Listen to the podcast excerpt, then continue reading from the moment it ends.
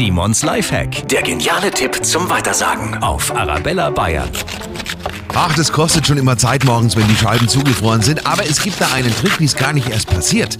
Freie Autoscheiben auch ohne Garage gibt es dank etwas Essig und Wasser. Beides einfach in einer kleinen Sprühflasche mischen. So circa ein Drittel Wasser, zwei Drittel Essig und dann auf die Autoscheiben sprühen. Das löst das Eis ziemlich schnell. Am besten aber schon am Vorabend drauf sprühen.